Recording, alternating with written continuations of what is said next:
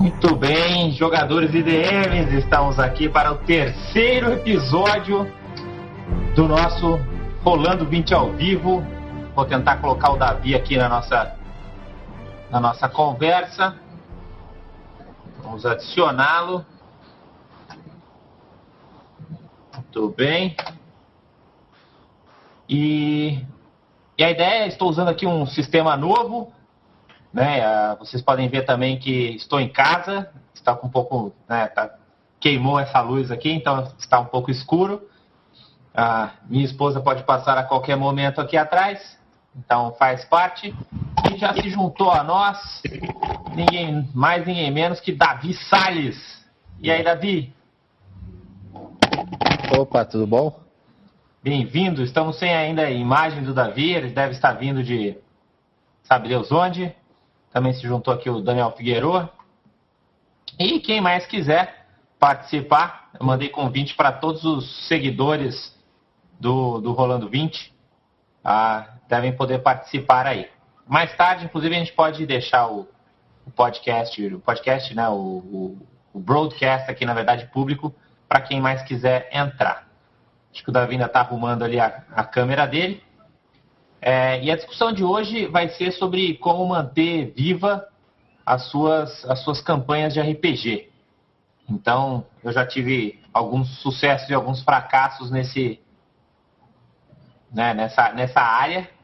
E vamos discutir aqui quais, né, o que, que dá para fazer, o que, que podemos não fazer sobre, é, sobre essas campanhas. Além disso, vou mostrar aqui também algumas novidades. Tá? E sugerir algumas alguns DVDs, alguns, alguns jogos.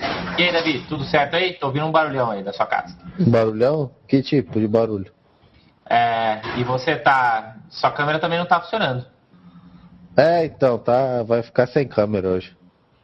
Entendi. Se você desligar a câmera com o iconezinho lá, acho que ele aparece a sua, sua carinha. Ou não? Não, tá desligado ali, mas não aparece não. Tá, enfim. Tudo bem. Então estaremos sem o Davi hoje. É, acho que quem se conectou aí também foi o Daniel. Boa noite, Daniel. Boa noite, Nandy. Me escutando? Sim, sim, escutando uma boa. É, então vamos começar aqui, Davi. O tema é mantendo campanhas vivas de RPG. O que, que você já teve de histórico assim? Você já teve alguma campanha mega longa? Como é que foi isso aí? Não, eu, eu só posso dar dica de como acabar sua como deixar sua campanha morrer. Porque a maioria das minhas campanhas não duram muito não. Certo. E você, Daniel? Você já teve alguma campanha mais longa, assim, que durou alguns anos? Qual que é a tua experiência? Eu estou passando por isso agora, porque eu mestrei uma campanha assim de dois anos e pouquinho no D&D 3.5, e aí parei e comecei a mestrar a quarta edição, e semana passada os jogadores insistiram, eu estou retomando essa campanha antiga no nível 30 do D&D 3.5. Nossa! E tá rolando. Quanto tempo que você jogou ela? Você falou mesmo? Desculpa. Foram uns dois anos e pouquinho. Algo dois assim. anos e a galera chegou no nível 30. Você começou de nível 1 isso aí? A gente começou no nível 15, se eu não me engano. Entendi. Que eram personagens antigos do, do pessoal. E aí a gente parou no nível. por volta do nível 25, 26. Entendi. Aí, aí vocês vão pular ele pro 30 para recomeçar. Aí eu dei uma pausada nela, aí eu adiantei a cronologia do, do cenário por 10 anos. E aí os personagens vieram nível 30. Acho que tá aí até a primeira dica aí pro, pros nossos ouvintes, né? Será que essa não é uma boa ideia, então, né? Você. para você manter a sua campanha viva, fazer essas alterações de vez em quando, né? Se a galera começa a desanimar, começa a perder um pouco o pique com, com a história, né, ou com os próprios personagens, de repente você avançar aí a timeline alguns anos. Né, eu já joguei campanhas que fizeram isso também, funcionou bem isso, né, de você dar uma chacoalhada, né, acho que fica um pouco mais legal, assim, de você voltar a jogar com um pouco de mudança, assim, o que, que vocês acham? Acho que mudar é bacana porque realmente dá esse feeling de novo, né? Essa ideia que, tipo, não, não é só continuar do jeito que estava, né? É quase algo novo. É quase uma nova temporada, assim, de um seriado. Então você fica na expectativa do que, que vai acontecer agora. Acho que essa é, é, é uma boa dica. Eu já te, acho que é o meu melhor exemplo de campanha, foi a única campanha que eu joguei do começo ao fim, né? Foi uma campanha que vocês acompanharam lá no blog do Rolando 20, que foi a, é, a história lá dos escamas púrpura, né? E a gente começou ela do nível 2, eu acho, porque a gente já estava jogando D&D quarta edição fazia algum tempo, a gente não queria começar com personagem nível 1. E foi até o nível 24, 25 mais ou menos. E sem parar, sem mudar, sem grandes avanços, assim, embora a gente tenha dado algumas pausas e avançado um pouco, assim como seis meses, um ano dentro da campanha. E teve momentos que realmente a galera pensou em falar, pô, vamos jogar outra coisa, vamos começar uma campanha nova e tudo mais. E que, o que fazer nessas horas? O que, que, vocês acham que a gente tem que chegar aí? Acha que tem que parar mesmo? Ou o negócio é pausar? Porque uma coisa que a gente fez que foi bacana foi pausar um pouco a campanha. A gente parou de jogar alguns finais de semana a campanha, fez outras coisas, jogou board games, jogou videogame e depois dá aquela vontadezinha de jogar D&D de novo e aí a galera voltou para a campanha regular. O que mais que, que vocês já tiveram alguma experiência parecida? O que, que vocês contam? É, aí depende, por exemplo, eu costumo perguntar aos jogadores o que, que eles o que, que eles gostam. Estão afim, né? Aí, dependendo do, do, feedback que eles me derem, aí eu vou, vou adaptando. Do, eu costumo dar um poder narrativo para eles. Eu, eu, faço o seguinte: é, toda sessão, no final da, da aventura, os jogadores eles, eles decidem quem vai ganhar um ponto de narrativa que é o ponto que eles vão poder usar para me roubar. Mas me roubar de um jeito divertido. Então, se eu estiver fazendo uma campanha que eles não estejam gostando da temática, ele gasta esse ponto de narrativa e ele vai ser o mestre por um instante e definir o que, que ele acha legal mudar. Se o NPC, da, o grande vilão da, da história, era um necromante, ele gasta esse ponto narrativo e fala: Não, necromante é paia, eu quero que seja um druida. Então tá valendo, eu vou adaptando ao, aos que os jogadores estão querendo. Mas aí o cara troca totalmente de personagem ou depois ele volta? Não, Qual exemplo, é o esquema? É, ele pode trocar o vilão da campanha. Ah, saquei, saquei. Ele vai, ele vai trocar o... E, e, e, trocar o personagem, assim, se o cara jogar um, outro personagem por um tempo, ou ah, vou jogar com o meu escudeiro por um tempo só para sentir a diferença. Isso acontece bastante, né? É, uma alternativa, assim, né? Deixa eu twittar pra galera aqui que estamos ao vivo agora.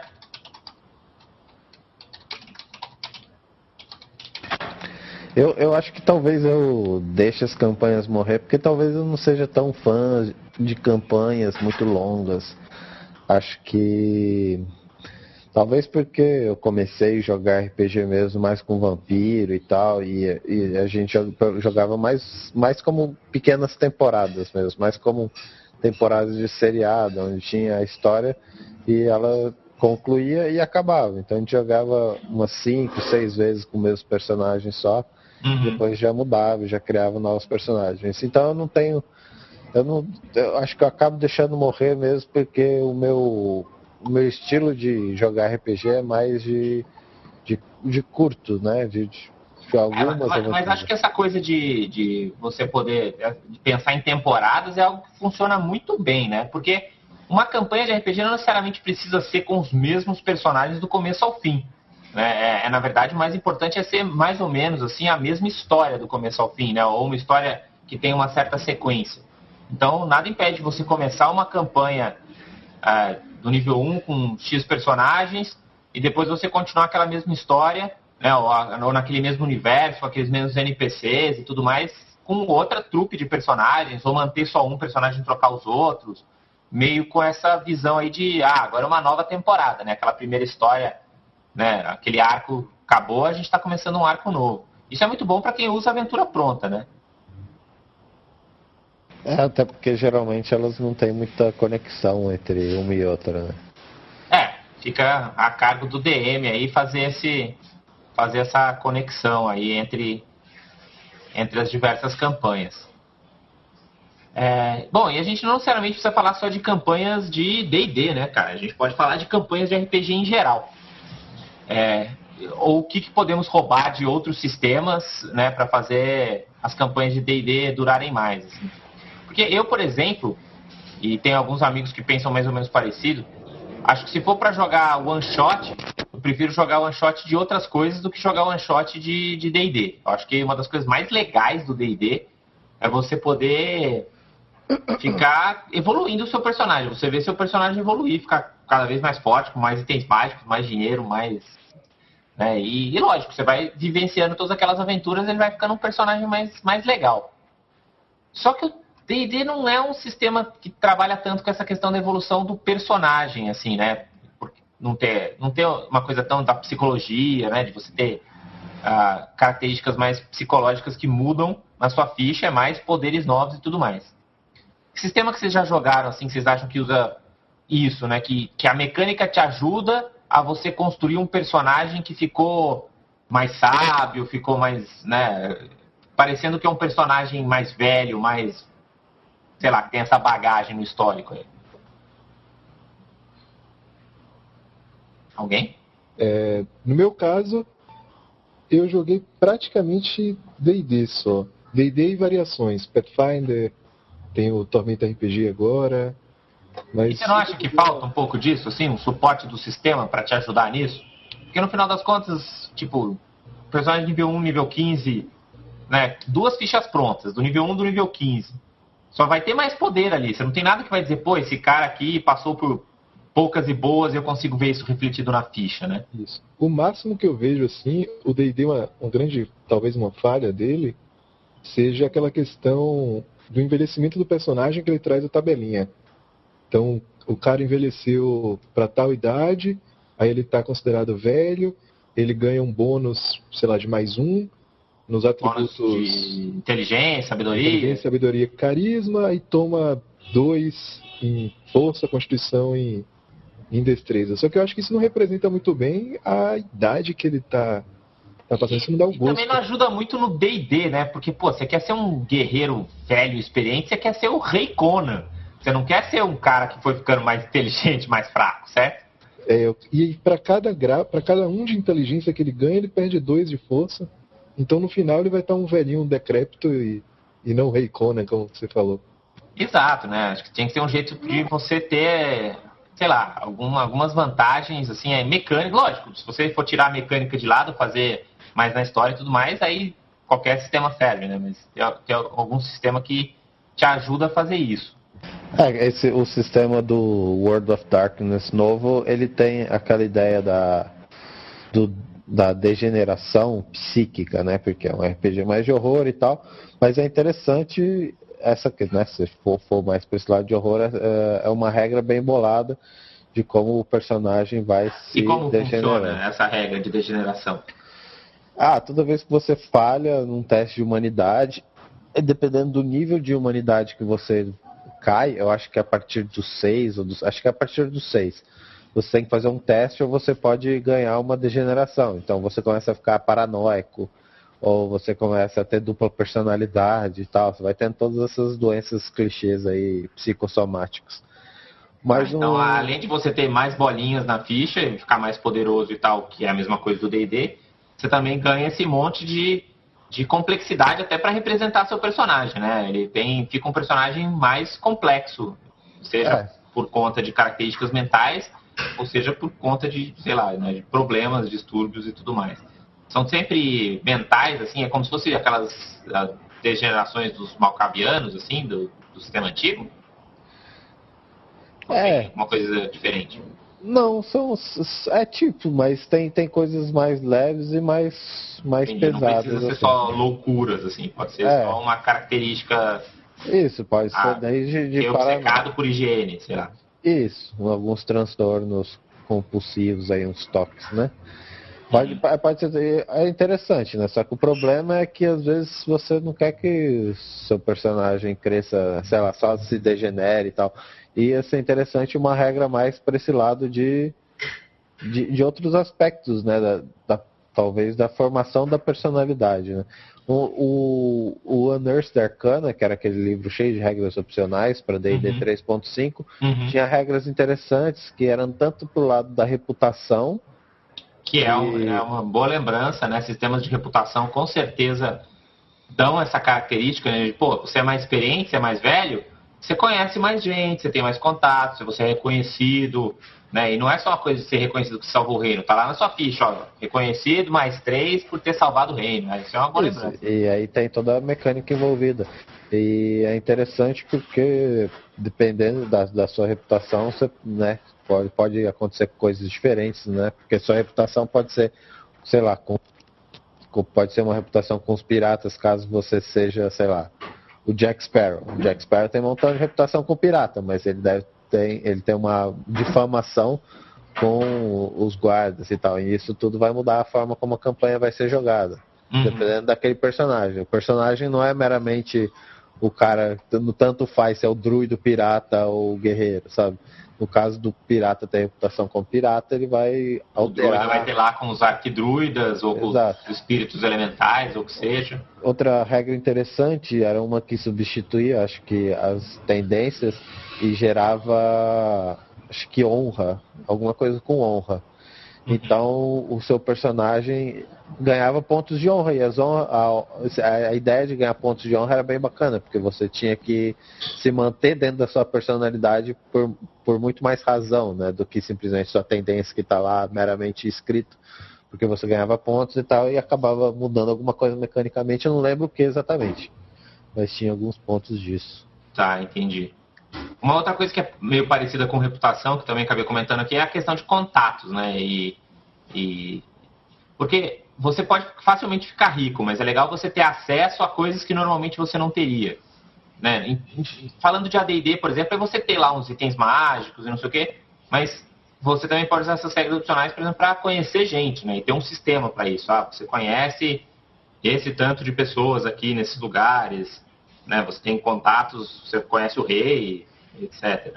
Uma outra coisa que eu acho que tem super a ver com D&D, mas que também faltou um conjunto de regras bacana na quarta edição, eu acho que faltou também um conjunto de regras bacana na terceira edição, embora tivesse saído alguns, alguns sets de regras em relação a isso, é a questão de você virar um grande líder, né? Você virar um general, você virar um, um né, o líder do Círculo dos Magos, e você ter seguidores, né? Você ter o seu castelo, você ter o seu forte, né? Tinha a, a, a, o feat de liderança na terceira edição, que era bem bacana, só que era um subsistema que ficava meio preso dentro dos feats ali, não era uma coisa que se conversava muito bem com o resto do sistema.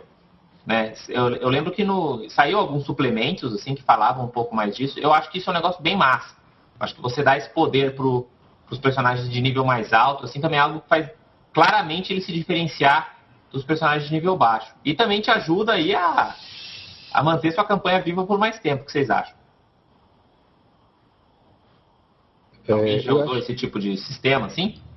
Eu usei, nessa campanha antiga de D&D que eu falei, tinha um jogador meu que ele é um mago da ordem arcana, uma classe desse tipo, e aí ele se divertia ele pegou liderança e tal, então ele tinha uma ordem arcana. Ele se divertia praticamente brincando de Age of Empires na, na, na ordem arcana dele. E, Porque tinha é, um conflito com outras ordens, alguma coisa desse tipo? Existia conflito, ele tentava proteger, ele tentava é, buscar professores é, que tinham conhecimento secreto em outra ordem, ou às vezes o cara era recluso e ele ia atrás para trazer para a escola dele. Então, eu acho que isso adiciona muito no jogo. Agora, o jogador ele tem que estar interessado em fazer isso. Porque se o jogador só estiver interessado nas batalhas, dificilmente ele vai buscar isso. Não, na verdade, a, a ideia aqui é, se seu grupo está satisfeito em jogar aquele D&Dzinho moleque, malemolente ali do nível 1, nível 2 para sempre, cara, mantém esse jogo, sabe? Está todo mundo feliz com a dungeon da semana, matando os orcs da semana, Cara, faça isso até o nível 200, entendeu? E tá todo mundo feliz. Mas se uma hora seu grupo cansar disso, ou você como DM cansar um pouco disso também junto com o teu grupo, aí você vai procurar essas alternativas, né?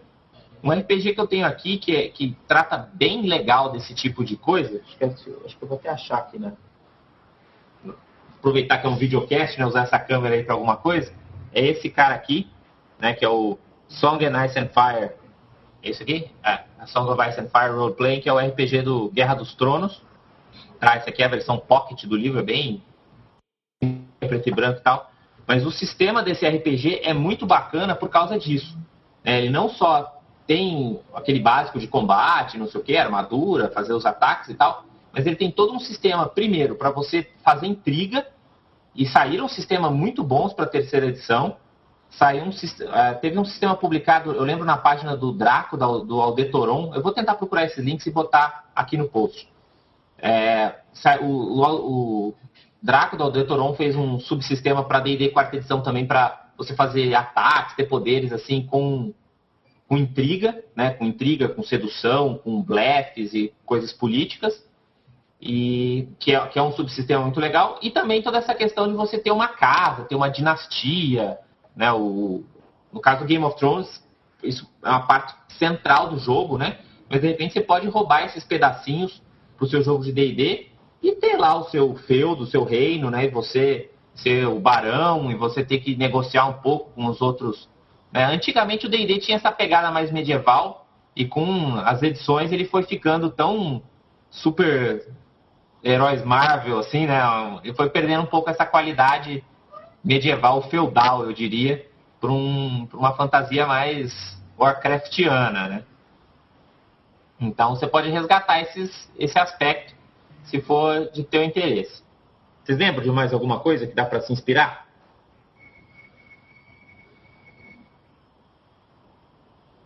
Não? Eu acho que não. Então eu tenho mais uma ideia. O que a gente pode usar também é, é um, um RPG que eu estou jogando muito agora. Na verdade, uma das coisas que está impedindo a gente de continuar fazendo o, o Rolando 20, eu acho, é que tanto eu quanto o Davi, a gente não está mais jogando D&D, né, Davi? Ah, não. Isso deve impactar, sim. E, e, o RPG que eu estou principalmente jogando agora, que eu estou jogando quase todo sábado, estou apaixonado por esse RPG, que é muito legal, é o Ars Mágica, na sua quinta edição, também está aqui do lado. É esse cara aqui, tá? Esse RPG, ele tem uma pegada meio D&D, porque ele é ele é medieval, tem os castelos, tem uma, né, é uma Europa mítica, tem dragões, tem né, fadas e demônios, e, e, essa coisa que te faz lembrar muito o D&D. Tem magia, lógico, né, um, é um, uma história de magos, mas ele tem exatamente isso que eu acho que é uma característica fundamental para uma campanha demorar muito, que é você ver uma evolução clara do seu personagem. Né? Ele tem um sistema onde você, ah, você não ganha XP por, ah, por fazer coisas, né? Você por matar monstro, por fazer coisas. Você ganha XP naturalmente com o tempo. Então, você que decide o que, que você vai fazer cada uma das, das estações do ano. Né? Então, ah, é a estação do ano, eu vou estudar, eu vou ler um livro, eu vou praticar alemão. Então você vai passar a estação praticando alemão ou conversando alemão com as pessoas, então você ganha XP em falar alemão. Ah, eu quero ficar bom de espada, então eu vou passar ah, dois meses lutando espada com, com meu mestre. E aí você ganha XP em espada. Então, com o tempo, você todo aquele investimento que você fez nas suas perícias e habilidades, e na maior parte do tempo que você está fazendo é estudando magia, ou praticando magia, ou inventando novas magias e coisas do tipo, você percebe aquilo, você tem a recompensa de ver o seu personagem mais forte quando você vai para as aventuras. Porque, lógico, aí uma hora você vai para uma aventura, tem que resolver uma coisa, vai lá lutar com um troll ou alguma coisa do tipo, né? Então, é, é um sistema que dá para roubar várias coisas também né? nessa coisa de você ir evoluindo o, seu personagem. Né? E, e, você também, uma, uma das coisas fundamentais que também tem no Game of Thrones é isso de você ter o seu castelo, né? que no caso do Ars Magic é um Covenant de magos. Então você lá dentro você vai, uh, você tem essa relação com seus vizinhos, de onde que vem o seu dinheiro. Uh, tem uma, uma coisa meio de você como que você se mantém ali naquela, naquela estudo? Você pode ir lá se aventurar, atrás de dinheiro também e tal, e isso é uma coisa divertida. Muito bem. Então, como estamos ainda, achei que apareceriam mais pessoas, mas a gente acabou perdendo nossa regularidade. Acho que quando a gente começar a fazer toda segunda-feira, a gente vai ter bastante visitantes aí. Eu tenho algo para compartilhar com vocês também. É, vamos ver aqui. Tá tudo bem? Não. Ah. Deu um avisozinho aqui de coisa bizarra. É. algo que eu, chegou recentemente aqui, que também tem a ver com Guerra dos Tronos, que vai estar saindo aí nova temporada, dia 1 de abril, não sei quem está curtindo. É, chegou a minha primeira temporada da Guerra dos Tronos em, em Blu-ray aqui. Então recomendo fortemente, estou assistindo junto com, com a minha esposa. Então, esse é uma caixa com a primeira temporada, olha que bacana. Né, tem aqui o seu pobre do Ned Stark aqui no, no Iron Throne. Né? Então ele vem com uma capinha, ó que bacana. Né? Uma capinha aqui. E aí aqui você tem um insert com todos os personagens, tá vendo? O Ned Stark, o Tyrion. E aí você vai abrindo, tá vendo? Vai vindo os outros. Cersei, o Rei Baratheon. Aí tem outros aqui, né? Tem o Jon Snow, Daenerys. Enfim, tem vários extras, assim, conta como foi feita aquela abertura, é bem, é bem bacana. Vou até botar um, um linkzinho aqui para quem quiser ver a abertura do Game of Thrones. Depois isso aqui vai pro YouTube, né? Dá pra, sei lá, botar um link magicamente aqui. E aí vocês podem curtir a abertura. Trilha sonora muito bacana também, dá pra você usar fácil na sua campanha de RPG. Tá fazendo uma vitamina aí, Davi? Opa, é, vale lembrar que o o RPG que você falou do A Song of Ice and Fire vai sair aqui no Brasil traduzido. Ah, é? Não estou sabendo, cara. Compartilhe conosco aí a, a notícia, a informação. Ele foi anunciado, pode falar editora? Claro, é a Jambô vai fazer, é não? A Jambô. A Jambô Pô, show de bola, cara. Eu acho muito bacana. Eu gostei muito desse RPG. Não tive chance de jogar ainda. É, porque, na verdade, assim, uma, uma outra coisa que está contribuindo aí com a minha falta de tempo, eu estou fazendo um, um, um curso noturno aí, quase todos os dias, menos segundo. E isso está tomando bastante do meu tempo. Assim que isso terminar, com certeza vou aproveitar aí um dia da semana para, sei lá, mestrar alguma coisa lá no trabalho, inventar alguma coisa assim, para jogar o. Chegou já. É, se bem que eu acho que tá passando um pouco a onda aí de Dragon Age, né? Porque tudo que é meio licenciado, chega uma hora que passa um pouco a. Sei lá, o hype, né, da coisa, assim. É difícil segurar para sempre, como o Senhor dos Anéis. Tem umas coisas que é, eles já tiveram outras boas experiências aí com títulos da Green Ronin. Acho que o Mutante Malfeitores também é da Green Ronin, né? E também é. saiu pela Jambô. É, parece que o, aquele que a gente mostrou na semana passada do Senhor dos Anéis também vai sair pela DV. Então parece que vai ter bastante RPG, novos RPGs aí no, no mercado brasileiro. Você prefere one-shots então, Davi? Você acha que one-shots funcionam melhor para você? Ou campanhas curtas? É, campanhas curtas mais, assim, porque eu sinto que eu sou o cara que gosta de criar um personagem que ele tem um algo para desenvolver além da, dos, dos níveis, assim. Eu sempre crio um personagem onde eu já imagino, assim, ele pode é, no início eu gosto de fazer um personagem com essas falhas típicas dos jovens né talvez muito inocente, ou talvez muito arrogante, ou talvez. E, uhum. e ao longo da campanha, é, minha ideia era sempre, nossa, isso podia acontecer com esse personagem, até porque geralmente é o mestre, né? Então, acho que eu fico mais imaginando uma história a longo prazo, e para mim o bacana é realmente a história. E no D&D, não sei, nas experiências que eu tive, não deu tanto para explorar esse aspecto do personagem, né? Desse desenvolvimento, do personagem. Eu acho ainda que o sistema não te ajuda. Eu acho que se o sistema tem uma alguma coisa para te suportar nesse aspecto, a coisa fica bem mais fácil, né? Então, por exemplo, no, no, no GURPS ou, ou no Ars Mágico, em vários outros RPGs, você tem essas, esses story flaws, por exemplo, né? Esse conceito de que se você tem uma desvantagem, que na verdade não necessariamente uma desvantagem para o seu personagem, mas é algo que vai gerar uma história para o seu personagem, você ganha pontos para você ter mais vantagens. Né? Então é como aquela coisa do GURPS você tem um inimigo. Né? Então você tem um inimigo, tudo bem, é um problema e tal, mas na verdade isso é um grande plot hook, né? é uma grande maneira do seu personagem ser interessante para a história. Né? E como isso ajuda a história, você ganha pontos. Né? Ou você é arrogante né? Você é arrogante, você ganha pontos para você fazer outras coisas com isso. Isso faz seu personagem ser mais interessante, né? É, algo, algo talvez. Tem lá no Nerd da Arcana também, né? De desvantagens, assim, nesse. Tipo um merits and flaws, assim, no, pro D&D. Pelo menos no da terceira edição eu lembro que tinha. o, uma, é, talvez no D&D, né, talvez na próxima edição, talvez adaptar alguma coisa na quarta edição, daquilo que a gente falou no, no RPG do Senhor dos Anéis, que eu achei bem interessante, que são os callings, né, o chamado, o que faz o personagem Sim. se aventurar. Porque isso é muito mais interessante do que alinhamento, por exemplo. É muito mais interessante você saber se você é um personagem, sei lá, em busca de vingança do que um, sei lá, chaotic ou é, eu sempre, tipo. eu sempre achei o alinhamento no D&D uma puta coisa inútil. Eu gostava muito dos planos com os alinhamentos, aquela coisa de Planescape e tal. Mas o personagem de alinhamento sempre achei meio, meio pai. Sem querer começar uma polêmica, mas já comecei. Ah, mas, é, mas é isso. Acho que para manter a, a, campanha ativa por muito tempo, acho que tem que usar essa dica aí do Daniel de escute seus jogadores, afinal, se eles não quiserem jogar, não vai ter campanha que dure. Acho que essa, acho que essa é a melhor lição, acho. Melhor coisa para você seguir assim. Uhum. E, mas claro, né? Se o mestre não quiser mestrar, e também a campanha acaba, independente, né? Se, se, um jogador só não quer jogar, tudo bem, ele pode sair. Mas agora, se o mestre Isso. não quiser mais jogar. Não, uma lição importante é você também não tentar ficar dando sobrevida para campanhas que morreram, né?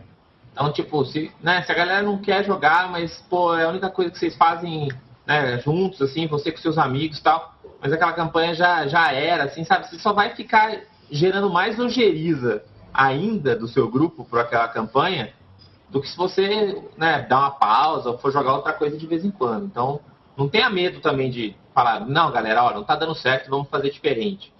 Uma outra coisa que funcionou bem para mim, né, na nossa campanha lá dos Camas Púrpura, foi exatamente ter um ter o diário de campanha, né? Você ter essa coisa de você manter por escrito tudo que aconteceu, porque isso não ajuda não só os jogadores, né, que podem ler lá os seus feitos, se sentem meio importantes com isso, né? Eu lembro que tinha alguns jogadores que queriam ver a próxima vez que saía lá para ah, para ver o que aconteceu no, no, no, nas anotações e tal, ver como que eu, ah, um pouco da visão do mestre, de, da atuação dos jogadores, mas também me ajudava, né? Eu lembro que muitas vezes lá para frente da campanha eu usava os meus próprios relatos para reaproveitar o NPC, lembrar, pô, lembra aquele cara que vocês ajudaram naquela cidade e tal. Se você não anota isso, né? Ou tem uma memória inacreditavelmente boa, é, fica difícil, né? De você manter isso ligado. Então, já que você está querendo uma campanha longa, aproveita, né? Usa isso que você criou lá atrás para você modificar alguma coisa lá, lá na frente da tua história. Né? Pode ser um NPC, pode ser um item, pode ser né, um, um monstro que eles mataram lá para trás gerou um problema lá para frente. Essa que passou aqui minha esposa. Né? Então, é, faz parte. Mas, é, é, não, pode crer.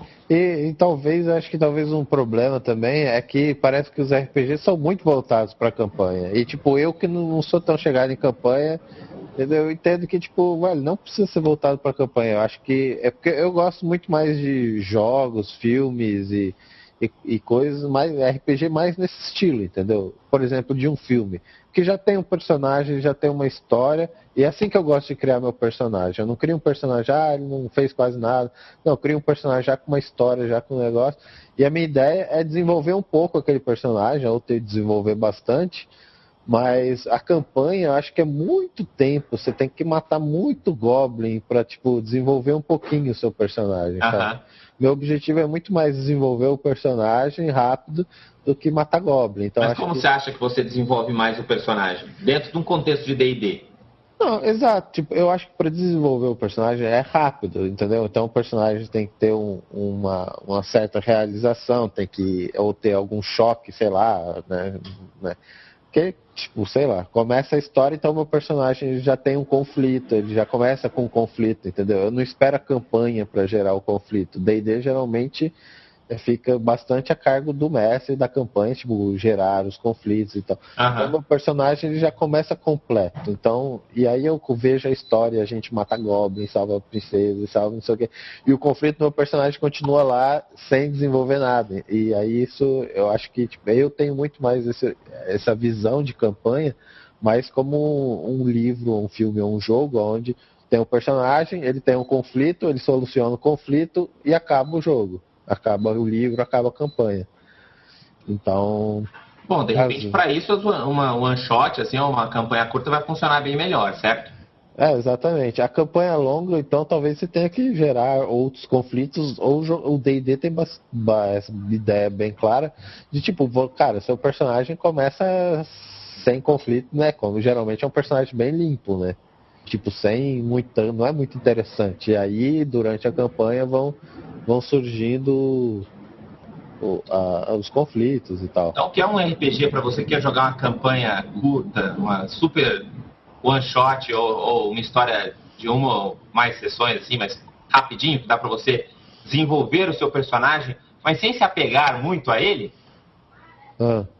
Esse aqui, ó, outro momento jabá aqui. Esse aqui eu comprei, então não me, não me arrependi. Eu ia falar isso. Shotgun Diaries. Esse aqui da Redbox, editora nacional lá do Mr. Pop. Olha que, olha que bacana essa, essa lata aqui. Tem, tem várias unboxing dela aqui, não vou, não vou refazer o que a galera já fez.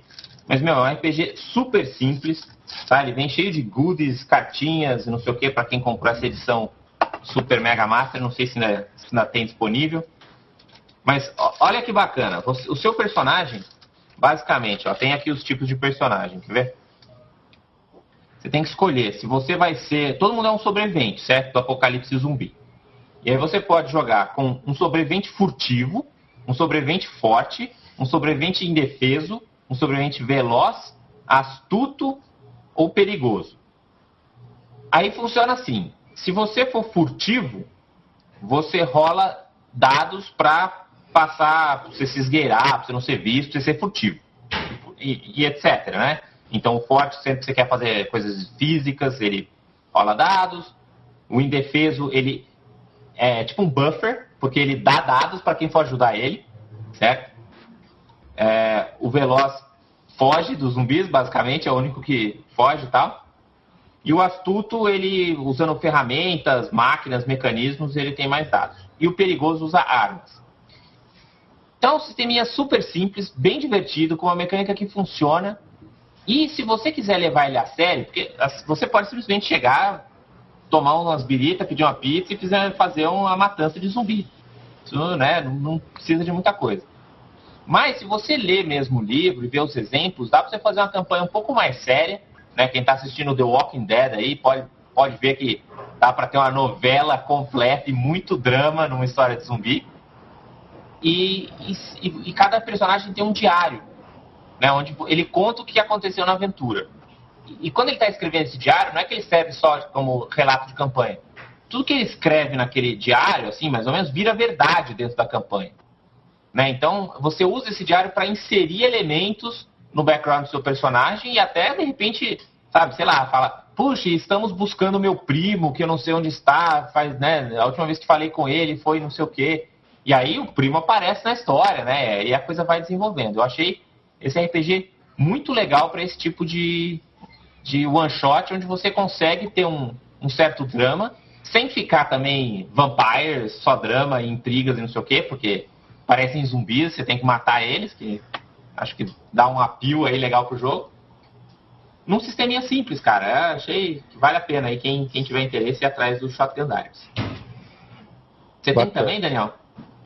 Eu peguei o PDF dele na, na Red Store e é bem legal mesmo. Ah, só falta convencer os jogadores a largar o D&D e jogar um... um é, então, mas... fica a dica aí para os ouvintes também. Galera, eu e Davi podemos dizer facilmente que somos mega fãs de D&D, certo? Quem está fazendo podcast faz dois anos e tanto, não é, não é qualquer um que está dizendo. Meu, experimentem outras coisas, cara, joguem outras coisas, porque isso com certeza vai fazer o seu D&D melhor. Né? Você experimentar os sistemas, experimentar outros jogos. Cara, RPG é, é um negócio gigante.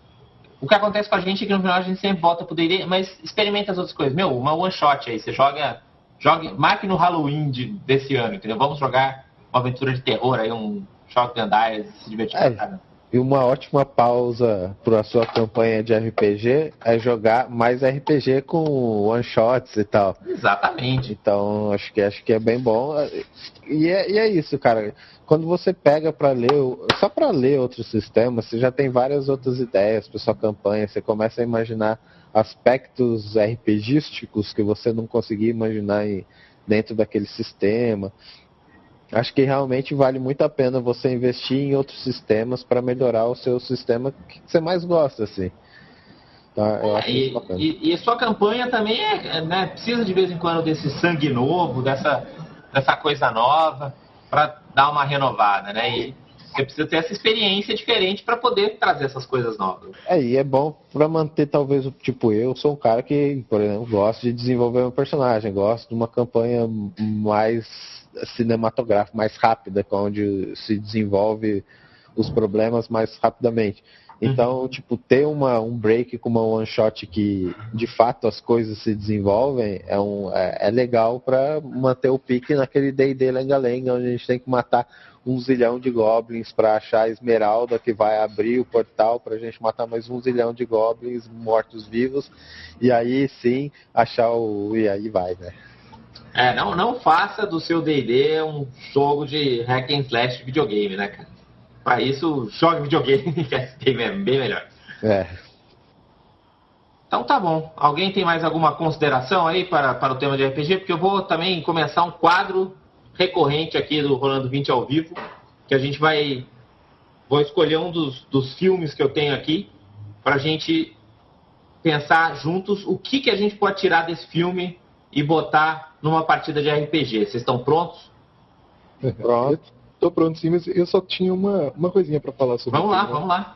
Manda bala. Por exemplo, e quando acontece aquela de você estar tá mestrando uma campanha já há algum tempo, uh, os jogadores estão empolgados, mas aconteceu um TPK.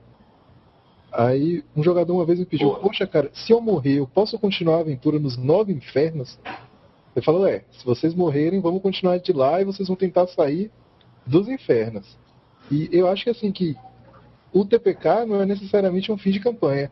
Ele pode ser um, uma, um uma, começo de uma nova. Uma, um começo de uma nova que vai continuar no futuro aquela que você, tinha. Você já estava jogando e vai continuar de onde parou, gerando novas implicações. Ah, se os é. jogadores estão animados para continuar, cara, e você como DM acha que tua história vai funcionar ali também, putz, show de bola, cara. O que, é, você acha, David? É, exatamente. Eu, por exemplo, eu gosto de que meus play, meus, meus personagens, né, não meus play, mas meus personagens morram. Eu acho isso bacana. Ainda mais porque eu acho, tipo, eu gosto de desenvolver, por exemplo, do nível 1 ao 5, eu posso desenvolver um personagem, ele morre lá no nível 5 de uma maneira interessante e heróica, e o personagem subsequente pode seguir algum plot disso, pode ser o escudeiro dele, pode ser o filho dele, pode ser o pai dele, pode tipo, ter a ver, mas mas né, não, não sendo o irmão gêmeo dele com o mesmo nome, a mesma classe, isso, o mesmo atributo. Então, eu, eu, gosto, tipo, eu, eu, realmente acho que morrer não tem nada a ver com fim de campanha. Pode desde ser para os nove infernos ou, pô, todo mundo faz personagem novo e, e é isso aí, cara. O, vocês não aquele grupo não solucionou o problema, mas não quer dizer que os o necromantes não pararam. Tá, né? O problema ainda tá lá, né? Isso. Então, tipo, a campanha pode começar por outro lado, por outro aspecto. Então, acho que só já... morrer é, isso, assim. personagens eu. Eu já tive essa não. situação de TPK na minha aventura e eu lidei de maneiras diferentes. Né? Eu lembro de uma aventura nossa de D&D que... Porque depende muito da situação do TPK. Se foi aquele TPK pilantra, né, da pura, do puro azar mesmo de rolada de dados, no caso foi uma aventura de terceira edição, foi bem no comecinho da terceira edição, foram personagens que inclusive a gente trouxe do AD&D. E aí a gente estava jogando, eles estavam investigando lá uma dungeon, e aí, putz, tem uma porta que tem uma armadilha de veneno, aí um tentou, rolou mal, tomou dano e morreu, aí o segundo foi lá, tentou, rolou mal, tomou dano e morreu, aí o terceiro era um anão, que na verdade eles não morriam, eles desmaiavam, né, que era um veneno de desmaiar, mas eles estavam, sei lá, na toca dos draw. Aí foi o anão que, na, pô, só se eu tirar dois ou um que eu vou morrer. Aí tirou dois, morreu também. Aí a gente falou, não, galera, terminar a história desses três personagens desse jeito é muito paia, né?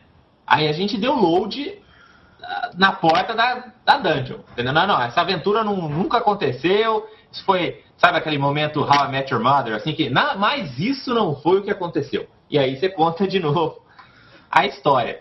Que também é meio paia, mas eu acho que no fundo o importante é você manter todo mundo se divertindo ali para frente, né? Então, se todo mundo acordou, o mestre está, né, thumbs up, todo mundo está dentro, tranquilo. Mas, se, se os players chegassem e falassem, então, então beleza, mas a gente morreu e foi capturado pelos Draus, beleza, mestre? Show de bola, é uma excelente maneira de continuar a história. Ou, ah, a gente desmaiou ali, mas morreu e foi para os Nove Infernos, vamos continuar a campanha? Pô, show de bola. Né? Se você está pronto para continuar uma campanha dessa, acho que dá para continuar assim. Só não deixa o TPK deixar o teu grupo com aquele gosto de, de nós falhamos, entendeu? Porque você não joga RPG para todo mundo perder. Para todo mundo perder, você joga Space Alert, você joga esses jogos de tabuleiro cooperativo. Você vai trabalhar. é, você vai trabalhar num emprego miserável. Pega é. trânsito em São Paulo. Exatamente, todo mundo perde, todo cara. Mundo perde, Ao mesmo tempo, assim, tipo, 2 milhões de pessoas perdendo. Tá jogando RPG para todo mundo ganhar, para todo mundo se divertir, né? Então, só tem que tomar cuidado nessas situações de TPK, eu acho, para não ficar essa sensação de puta, que bosta, hein? que, né? Estamos aqui usando o tempo precioso de todo mundo. É, eu acho que é bem isso mesmo. Tem que controlar porque você não pode também terminar a campanha com um jogador des, é, desestimulado. Então você tem que fazer do. Se acontecer um TPK, ele tem que ser interessante, tem que gerar algum acúmulo na história que você está tá criando, que os jogadores já estão se esforçando há algum tempo. Então eu acho que, que isso é bem importante mesmo. Beleza. Então vamos aí para o filme da, da primeira, primeira semana aí, no nosso episódio 3. Vamos escolher um aqui da, da videoteca. É, vamos começar com fácil, para depois a gente ir para os mais difíceis. Essa semana nós vamos usar o filme, se ele conseguir sair aqui da, do armário, de Ridley Scott, Gladiador. Todo mundo já viu esse filme? Ah, já, que quem é... joga D&D tem que ter visto, né? Indicado a 12 Oscars, vencedor de 5, com Russell Crowe. Como que a gente usa a, um pouco da história ou das coisas que aparecem no filme Gladiador numa aventura de D&D, Davi? Ah, primeiro é aquele negócio que eu acho que eu falei no, no primeiro episódio, que não, ninguém escutou, né? Porque cortou tudo. Nossa, ficou Mas... muito ruim aquele som, já peço desculpas novamente. Ah, que era a minha ideia, tipo, nos módulos do D&D quinta edição, né, quando a gente discutia sobre a quinta edição, de ter aspectos históricos, né, de ter módulos, jogue D&D em, em, na, né, em, aspectos históricos realmente existentes e tal. E acho que isso é bem bacana, tipo, você dá pra você ver pelo gladiador que, cara, você tem uma campanha completa de RPG, cheio de aventura, cheio de plot twist, cheio e de... E não só de RPG, né, porque eu acho que o Império Romano, ele tem uma pegada D&D forte, né? Exato, eu diria que o D&D tem uma pegada império romântico forte. Mas é, é, exatamente. Então acho que isso, isso é bacana, dá pra você ver que dá pra você fazer história e ainda ser divertido. Uhum. E, e, e gladiador, né, cara? Aquelas arenas, batalhas de arena sempre são maneiras. Você já fez alguma aventura de, de duelo de arenas, Daniel? Eu nunca fiz com essa temática, mas eu acho que dá ideia assim, muito boa, não só na parte de arena, mas na parte de. no quesito de intriga política da, de governos, de senados e, e de como estariam manipulando essas arenas. Então eu acho que, que esse, essa temática ela só tem a acrescentar numa, numa campanha de D&D. Quem jogou aquela campanha de Pathfinder, aquela que saiu na, nas revistas, né, da, da revista a Pathfinder, antes ainda né, de sair o sistema e tal, na época ainda da, da, da terceira edição, tinha, na época que eles faziam a Dragon Magazine, né, a, a Dragon e a Dungeon, é, saiu essa campanha que saiu em 12 partes, né, foi um ano inteiro de revistas, que chamava Age of Worms. E aí tinha, cara, eu, eu mestrei duas vezes essa, essa campanha para grupos diferentes, que eu adorei, e tem uma, uma sequência uma parte da aventura onde é na arena, né? Tem uma arena na cidade, vai ter uma luta de gladiadores, aí é aquela célebre aventura de D&D onde tem né, os grupos de personagens lutando contra vários outros times também. E aí no final tem uma mega luta na arena e tal, é muito legal. Né? Então esse é um tema que você pode pegar. Mas se eu fosse roubar uma coisa deste filme, eu roubaria aquele NPC que é o, o dono do Ludus. Sabe aquele cara lá que é o velho, que, um, que é o gladiador, que, que é o cara que compra o. o Maximus. O Maximus, logo no começo. Putz, eu acho aquele cara muito fera, assim. Porque ele é. Lembra que a gente estava falando lá do guerreiro do Rei Conan? Eu acho que ele é o, o, o guerreiro do ADD que chegou no nível alto e parou. Entendeu? Decidiu virar taverneiro, virou dono de, de, de lutos de, de batalha, entendeu? Ele parece um cara velho foda, assim, ele não parece um cara velho pouca. É, acho que outro, falando de aspecto político, assim, acho que é bem interessante pensar, porque talvez como a gente vive em democracia e tal, a gente tenta o, o, poder, o Estado é sempre justificado, né? Porque pô, a gente votou nele, então é, é bem claro. Só que antigamente, e no D&D isso fica também, às vezes a gente esquece, mas na realidade é essa, é quem tem mais arma que manda na parada. Então, o aspecto político é muito mais interessante porque ele também é muito mais físico, né? É uhum. como não é, não é meramente né, socialmente aceito esse estado. Então fica talvez né, jogar uma campanha na África assim, tipo diamantes de sangue e tal, aonde é isso, cara. A, tipo a sua sobrevivência é, é assim, a política é a garantia da sobrevivência e tal, e fazer algo nesse aspecto, né? Que às vezes você pode ter um estado corrupto, porque no D&D é tudo muito ah, é, talvez meio infantilizado a política, assim, né? Uhum. Na, nas campanhas, na, nas aventuras próprias. É, no máximo etc. um pano de fundo, assim, né? Nunca é Exato. muito trazido para tona. Exato. Então, eu, o Gladiador tem, tem esse aspecto da política bem interessante e dá para você ver claramente que a política é, é só a forma como eles preferem chamar quando os combates não saem sangue, né? Porque na realidade, se a política não der certo, quem manda são as espadas. Muito bem, muito bem. Então, ah, já peço aí para quem for assistir depois isso, seja via podcast lá no blog, seja via YouTube, que deixe sua sugestão de filme para a próxima semana. Aí a sugestão que vocês der, a gente vai tentar desse filme tirar alguma coisa e aproveitar para o D&D. Ah, sugiram aí também outros temas. Ah, a nossa ideia é manter esse formato toda segunda-feira, bater um bate-papo aí com vocês via Hangouts. Né? Então, siga a gente aí no, no, no, Google Plus, tem a página lá do Rolando 20. Né? Eventualmente vou poder fazer esses eventos por lá também. E deem feedback. O que vocês estão achando? Vocês estão achando minha casa muito bagunçada? Vocês estão achando que esse formato está funcionando ou não? E a gente vai indo para frente assim. Agradeço aí ao Daniel e ao Davi, né? Eles estão aqui embaixo, e pela participação nesse episódio. E a gente volta semana que vem, certo, galera? Quer deixar seus, suas mensagens finais aí para os ouvintes? Só isso, um abraço, continue rolando 20 e a gente se vê por aí. Desculpe estar ausente aí nos últimos no último mês aí, mas a gente também tem que trabalhar. Isso aí. Boa mensagem aí, Daniel. Eu acho que não. Só boa noite, boa tarde, bom dia. Não sei que horário vão estar vendo esse vídeo, mas bem legal esse formato de, de vídeo, de conversa. Eu acho que Bem interessante. E participem, já deixem na agenda aí para a próxima segunda, nove da noite. Estamos aqui, eu, o Davi e quem mais quiser participar. Então, rolem 20 e até a próxima, pessoal. Valeu!